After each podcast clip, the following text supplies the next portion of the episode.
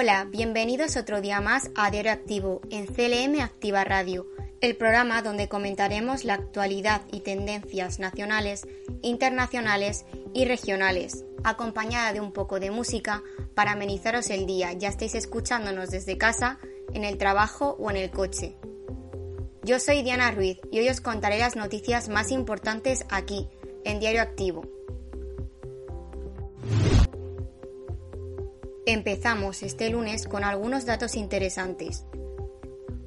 Tal día como hoy, el 8 de agosto de 2010, aludes de lodo y roca provocados por lluvias torrenciales sepultan la comarca china de Zhoukou, en la provincia de Gansu. Desprendimientos de terreno originados por las lluvias torrenciales en el distrito, al noroeste de China, con 1.435 fallecidos y unas 45.000 personas evacuadas. Debido a las fuertes lluvias, la tierra se desprendió y se fue la electricidad, mientras que el río Bailón se desbordó y las aguas arrasaron a muchas personas. En 1974, y acorralado por el escándalo de Watergate, Richard Nixon anuncia que dejará la presidencia de los Estados Unidos. Lo hace ante la inminencia de un juicio político. Es la primera vez que un mandatario estadounidense dimite. El caso había empezado en junio de 1972, con la irrupción de cinco hombres munidos de micrófonos en las oficinas del Partido Demócrata en el edificio Watergate, en Washington. Sale a la luz una red de espionaje y escuchas que involucra al mismísimo Nixon. La investigación de Carl Bernstein y Bob Woodward dos periodistas de The Washington Post, revela el entramado de complicidades al más alto nivel. El vicepresidente Gerald Ford asume el lugar de Nixon. Había sido propuesto por este para cubrir la vacante de Spiro Agnew, que había renunciado meses antes. Ford es el primer presidente no electo por el voto popular e indulta a Nixon. El 8 de agosto de 1992, el atleta español Fermín Cacho gana el oro olímpico de los 1500 en Barcelona. Era uno de los protagonistas de la época en la lucha del atletismo, pero siempre había estado a la sombra del argelino Morcelli, campeón del mundo. Pero el 8 de agosto de 1992 todo cambió. Fermín Cacho, que atacó en los últimos 300 metros, se impuso a todos los favoritos y cruzó la meta consiguiendo el primer oro del atletismo español. Un día como hoy, pero en 1961, nacía también The Edge, integrante de U2.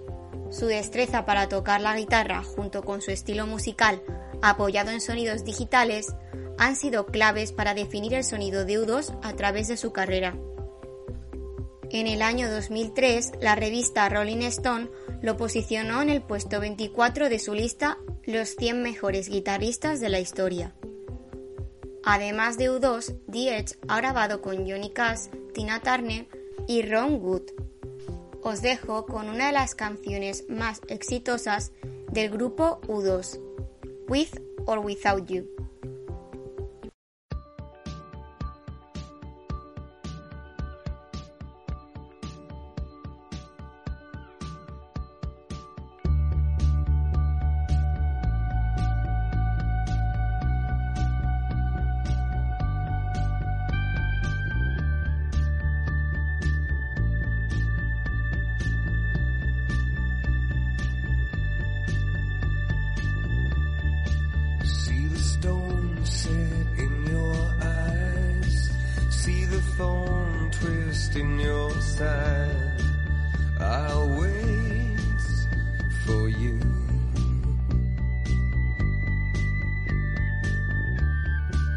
Sleight of hand and twist of fate.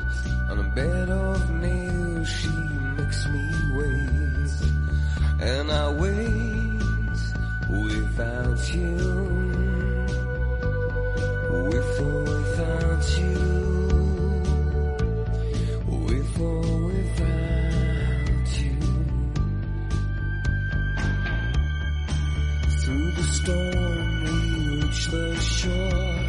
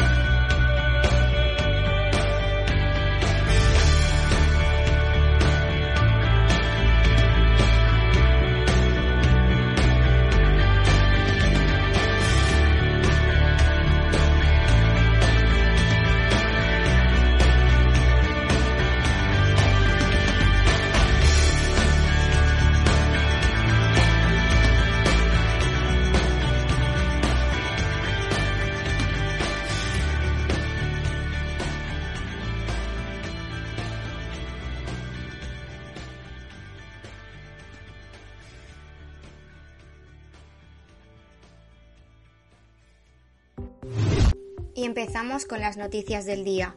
El Gobierno adelanta este lunes la reunión con las comunidades autónomas sobre el plan de ahorro energético.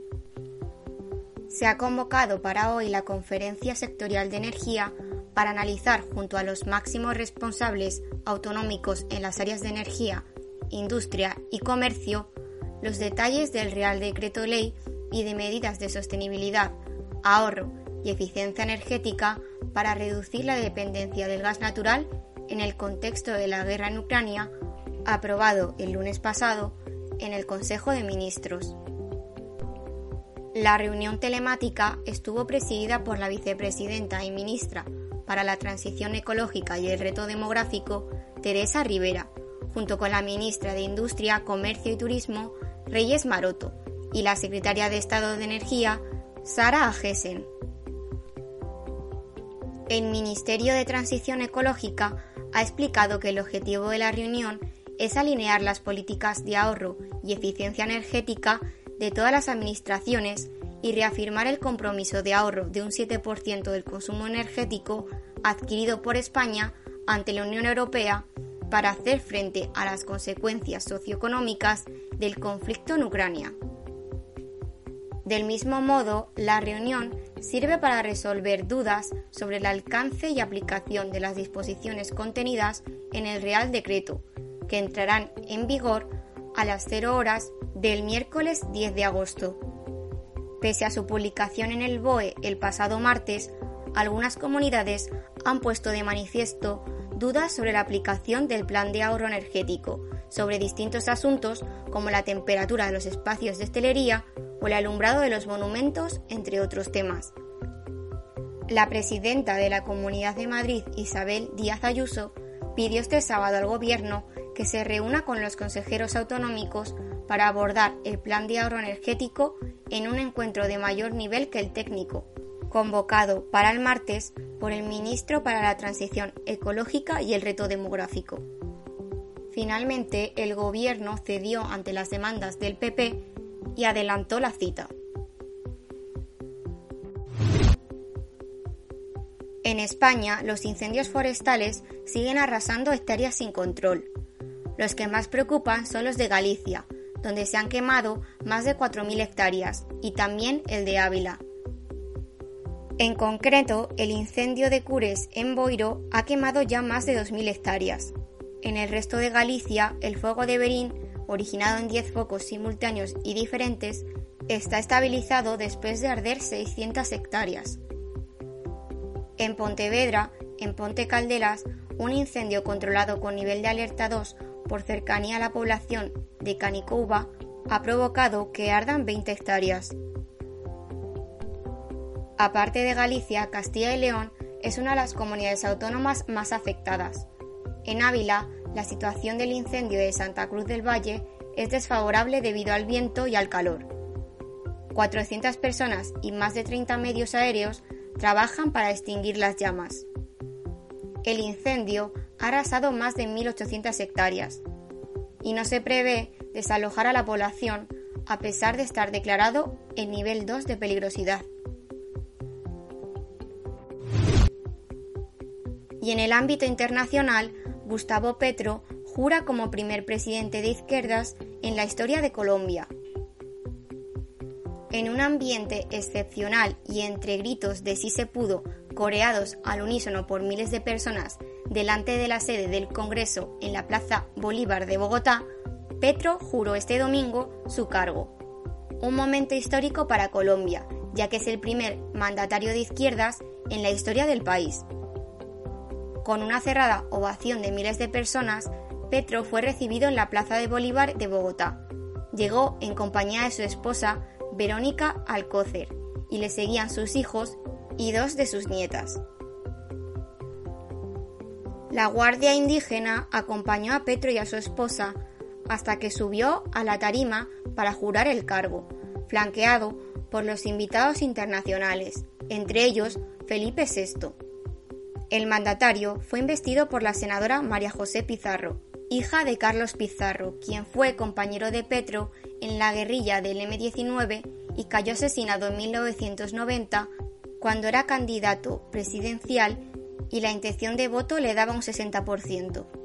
La congresista, entre lágrimas y en un ambiente muy emotivo, le puso la banda presidencial al nuevo mandatario y le dio un abrazo en medio de la ovación de los asistentes.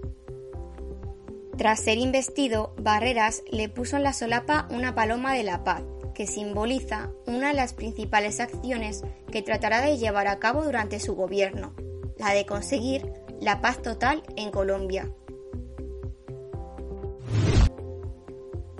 Alto el fuego entre Israel y Gaza con un saldo de 43 muertes.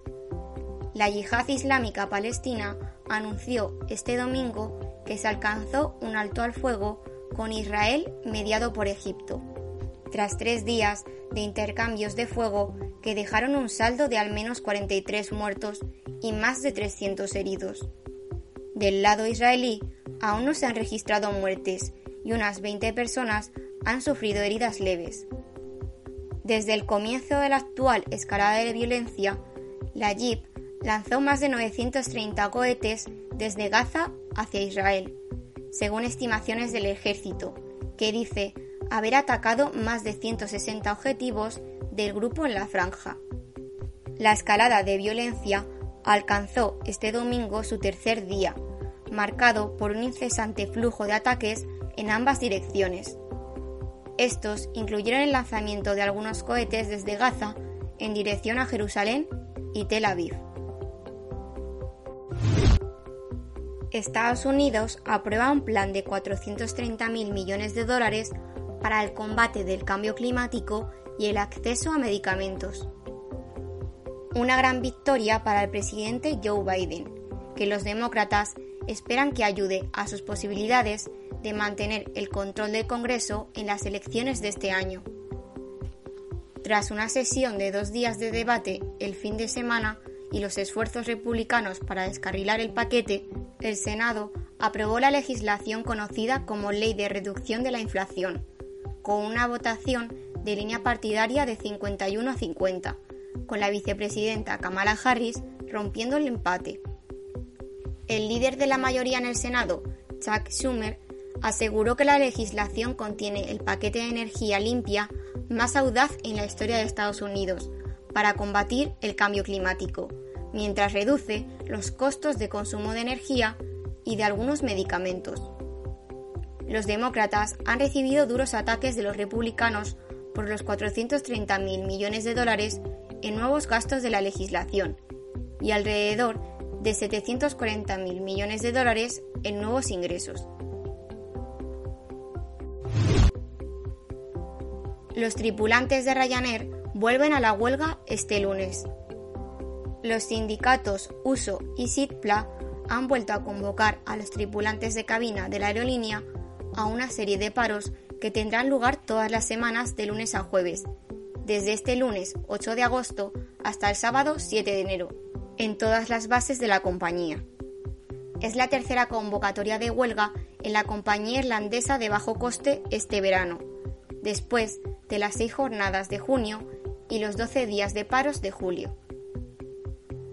Ryanair es la compañía que más pasajeros transporta en el mercado español, con una oferta que superó las 650 rutas desde España en 2021 y cuenta con 10 centros de trabajo en España. El Ministerio de Transportes, Movilidad y Agenda Urbana ha fijado unos servicios mínimos de hasta el 85%. Los sindicatos llevan meses intentando negociar con la compañía el primer convenio colectivo para sus tripulantes de cabina, pero Ryanair no se quiere sentar en la mesa de negociación según uso. Y en la región de Castilla-La Mancha, la provincia de Ciudad Real marca los precios más bajos del alquiler en toda España. Ciudad Real es la provincia española con los precios más bajos para alquilar una vivienda, con 5,42 euros al metro cuadrado al mes, según el índice inmobiliario Fotocasa. Los datos a escala nacional son muy diferentes. España ha alcanzado el tope del precio en el alquiler, es decir, los precios marcan sus máximos históricos. En junio de 2022, el precio del alquiler aumentó un 6,4% con respecto al mismo mes del año pasado. Aparte de Ciudad Real, las provincias de Toledo y Albacete también se encuentran entre las 10 más baratas para alquilar una vivienda. Toledo es la novena provincia con los precios más bajos, con 6,8 euros el metro cuadrado al mes, y Albacete la décima con 6,88 euros. España ha alcanzado los precios más altos para alquilar una vivienda que se han dado en toda la serie histórica, según Fotocasa. Nunca una vivienda de alquiler había costado tanto como ahora. Las causas de este incremento desproporcionado están en el descenso de la oferta sumado a que la demanda del alquiler se ha incrementado de manera muy rápida, algo que provoca un desfase todavía más acentuado entre la oferta y la demanda. De hecho, la inflación es un factor que también empuja a los propietarios a subir el precio de las rentas para poder seguir obteniendo rentabilidad.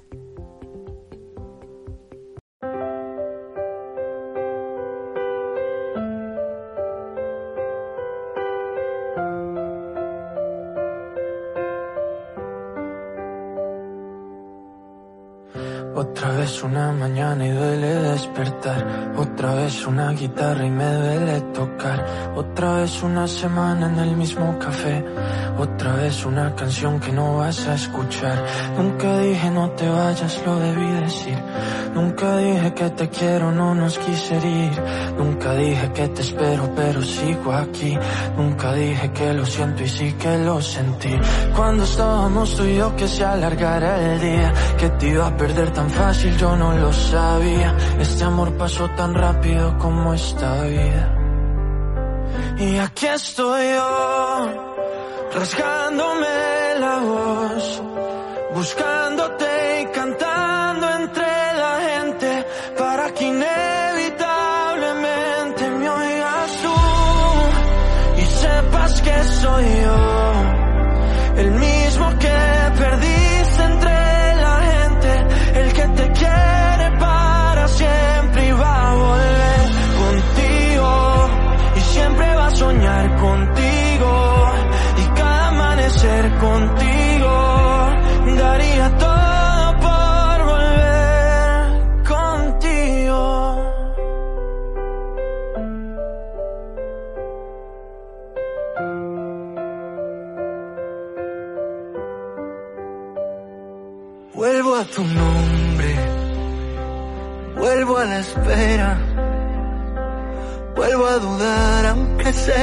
segundo.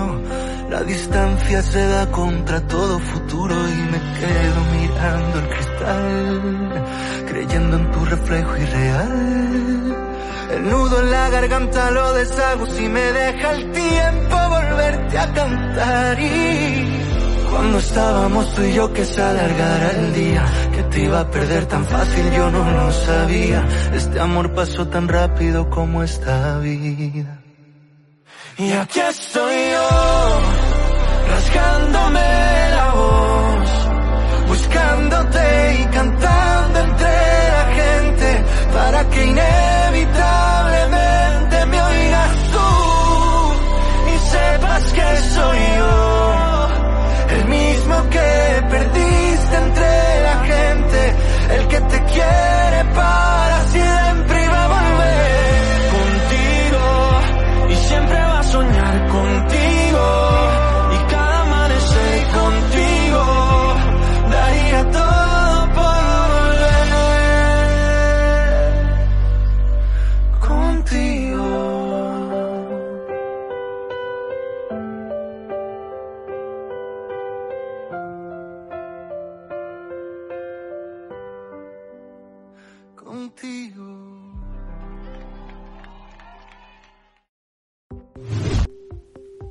Contigo, de Pablo Alborán y Sebastián Yatra.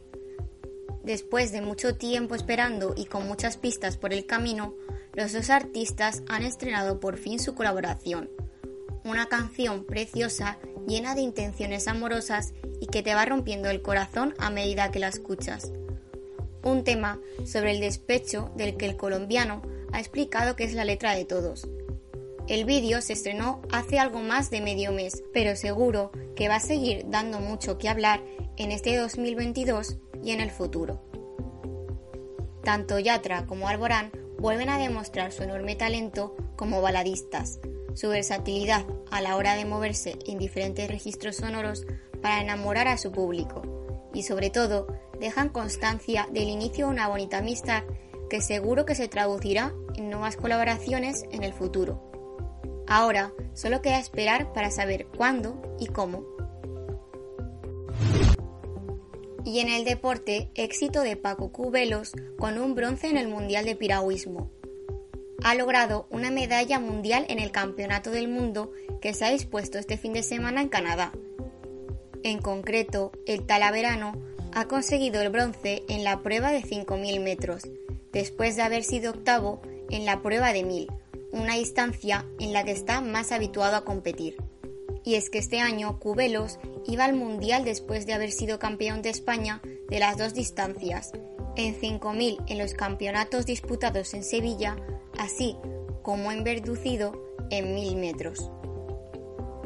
El talaverano ha firmado un tiempo de 21 minutos con 54 segundos y solo ha sido superado por el sueco Joaquín Lindberg Oro y del alemán Tamás Grossmann, plata. Con la medalla de Cubelos, la delegación española ha firmado un mundial soñado, quedando primera en el medallero con 10 preseas, 4 de oro, 2 de plata y 2 de bronce. Nueva semana, nuevos estrenos. Arrancamos la tercera semana de julio con una enorme cantidad de grandes películas y series con las principales plataformas presentándonos su habitual e interesante ración semanal de series, temporadas muy esperadas y documentales. Netflix estrena la tercera y última temporada de Lock and Key, la serie basada en el célebre cómic llena de llaves mágicas y seres de portales extraños. Al mismo tiempo y siguiendo con lo sobrenatural, se estrena Turno de Día con Jamie Foxx cazando vampiros. Por su parte, HBO Max recibe las temporadas completas de Miss Fitz y Sherlock, mientras que Prime Video estrena A League of Their Own en formato serie. Disney Plus, más allá de darnos cintas de la saga Transporter, recibe la esperada Yo Soy Groot, una colección de cortos protagonizada por el simpático personaje de los Guardianes de la Galaxia.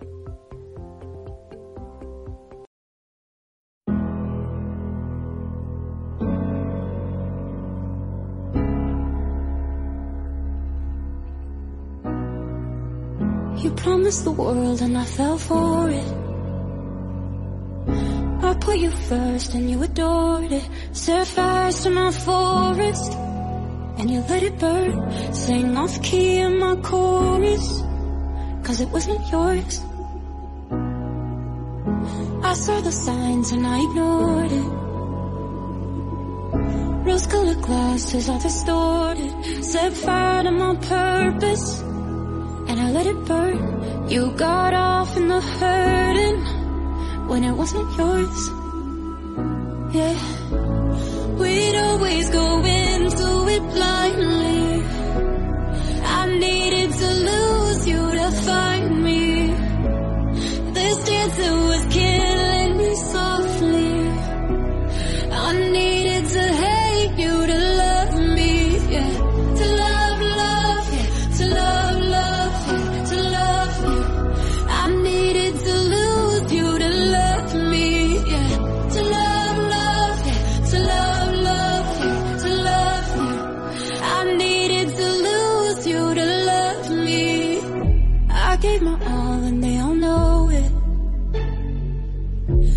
Turned me down and it's showing. And two months you replaced us. Like it was easy, made me think I deserved it. In the thick of healing. Yeah, we'd always go into it blindly.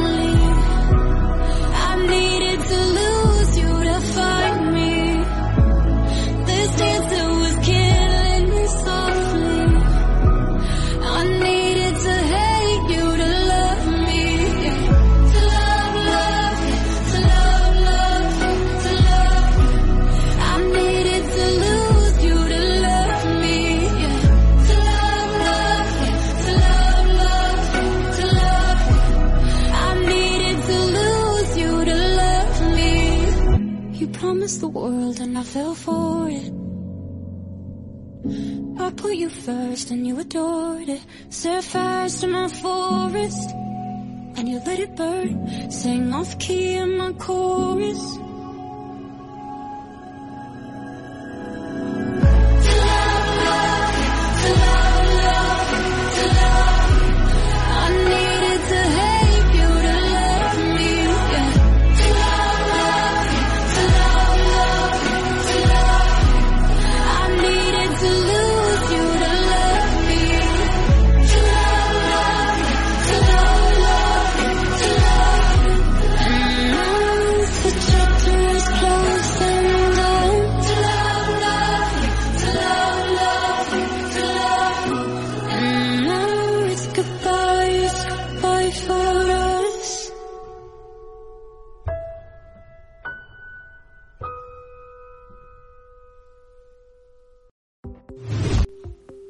You to Love Me de Selena Gómez. Son muchas las personas que se están uniendo al movimiento de los mensajes body positive, normalizar que todos los cuerpos son válidos, para romper con la barrera que crean las redes sociales de vidas idealizadas y cuerpos de escándalo. Es así que la artista Selena Gómez, quien ha tenido un cambio físico a lo largo de estos últimos 10 años tras ser diagnosticada y operada de lupus, ha sido una de las celebridades que ha querido abrazar este movimiento necesario para normalizar que todos los cuerpos son válidos y liberar la presión estética a la que muchas personas, sobre todo mujeres, están sometidas. En un vídeo publicado en su TikTok aparece la cantante tumbada en un barco en bañador y con el sonido de fondo de una persona diciendo mete tripa, a lo que ella responde que no y que no va a esconder su barriga porque los estómagos tienen ese tamaño a veces. Los vídeos de Selena Gómez se han caracterizado por su humor, pero siempre transmitiendo un mensaje detrás, y este vídeo ya acumula al menos 12 millones de reproducciones y 2,5 millones de likes.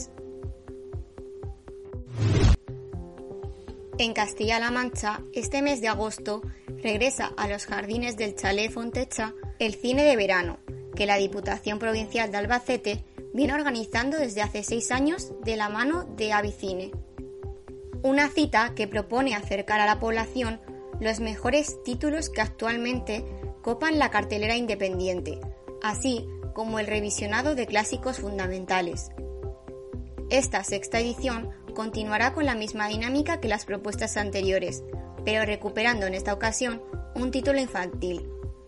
Un paso adelante en el que se apuesta de nuevo por ofrecer educación cinematográfica al público más joven, dando así continuidad al trabajo que se realiza en Avicine con programas como Mi Primer Avicine y Avicinitos, además de los diferentes encuentros educativos de escolares con directores y directoras. Ayer en redes sociales nos enterábamos de una triste noticia. El cantante fue víctima de un robo en el que le arrebataron su cartera. Pero no está desolado por la pérdida de los documentos o del dinero que llevaba, sino porque en ella guardaba un objeto de gran valor sentimental. Este fin de semana ha explicado a través de las historias de su cuenta de Instagram lo sucedido. Pero no solo eso, ha suplicado al ladrón o a quien encuentre el monedero que le devuelva una fotografía muy importante para él. El cantante tenía en la cartera el documento de identidad, el carné de conducir, el de la seguridad social y las tarjetas de crédito. Sin embargo, lo que le ha afectado es perder la foto de su querida hermana fallecida. La hermana del artista Miriam Martín murió en 2009 de manera repentina a causa de un infarto cerebral. Tenía 35 años y el que fuera el líder del canto del loco nunca ha ocultado que supuso un gran mazazo tanto para él como para su familia.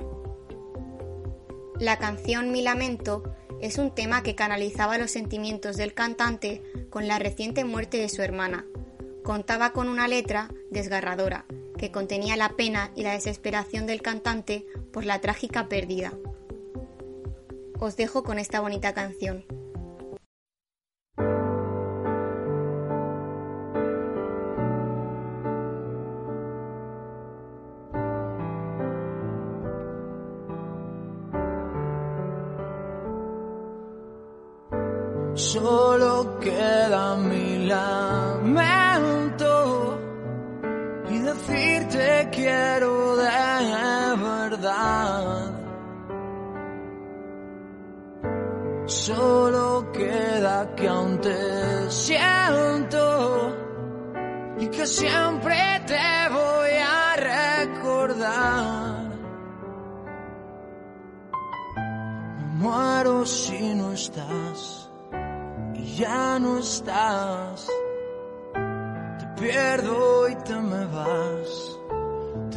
Te fuiste ya porque ya no te tengo, eras mi vida, ya no estás. Y sé que ya no estás, que me castigue el cielo por si algo hice mal. Y sé que ya no estás, te llevo tan tan dentro que ni el tiempo barrerá no se va a curar. Es que ya no te tengo y perdón si no te supe amar.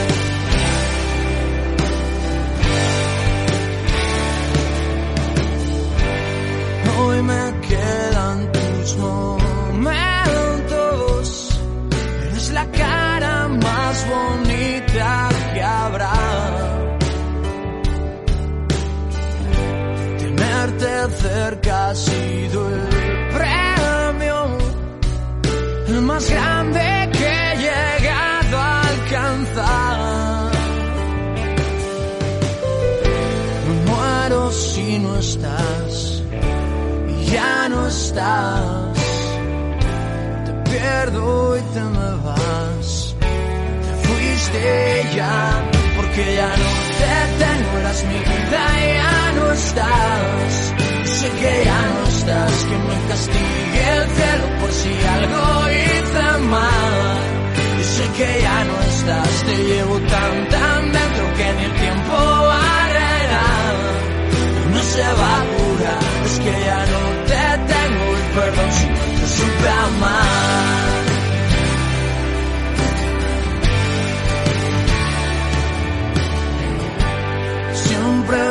Pienso aunque estés lejos. Te juro que te puedo notar. Cerca quedarán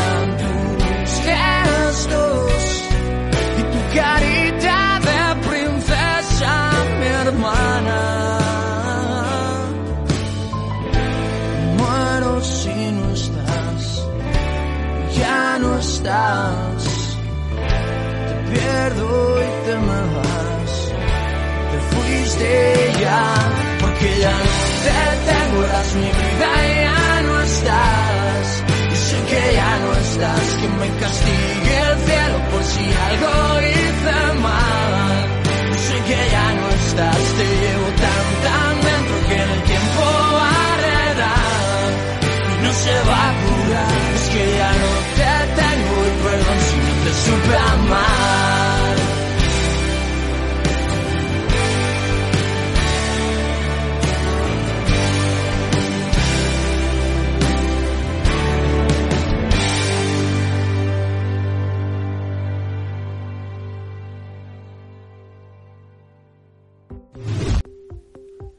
Con esta canción de Dani Martín me despido por hoy hasta mañana a las seis y media de la tarde en un nuevo programa de Diario Activo. Que paséis buena tarde.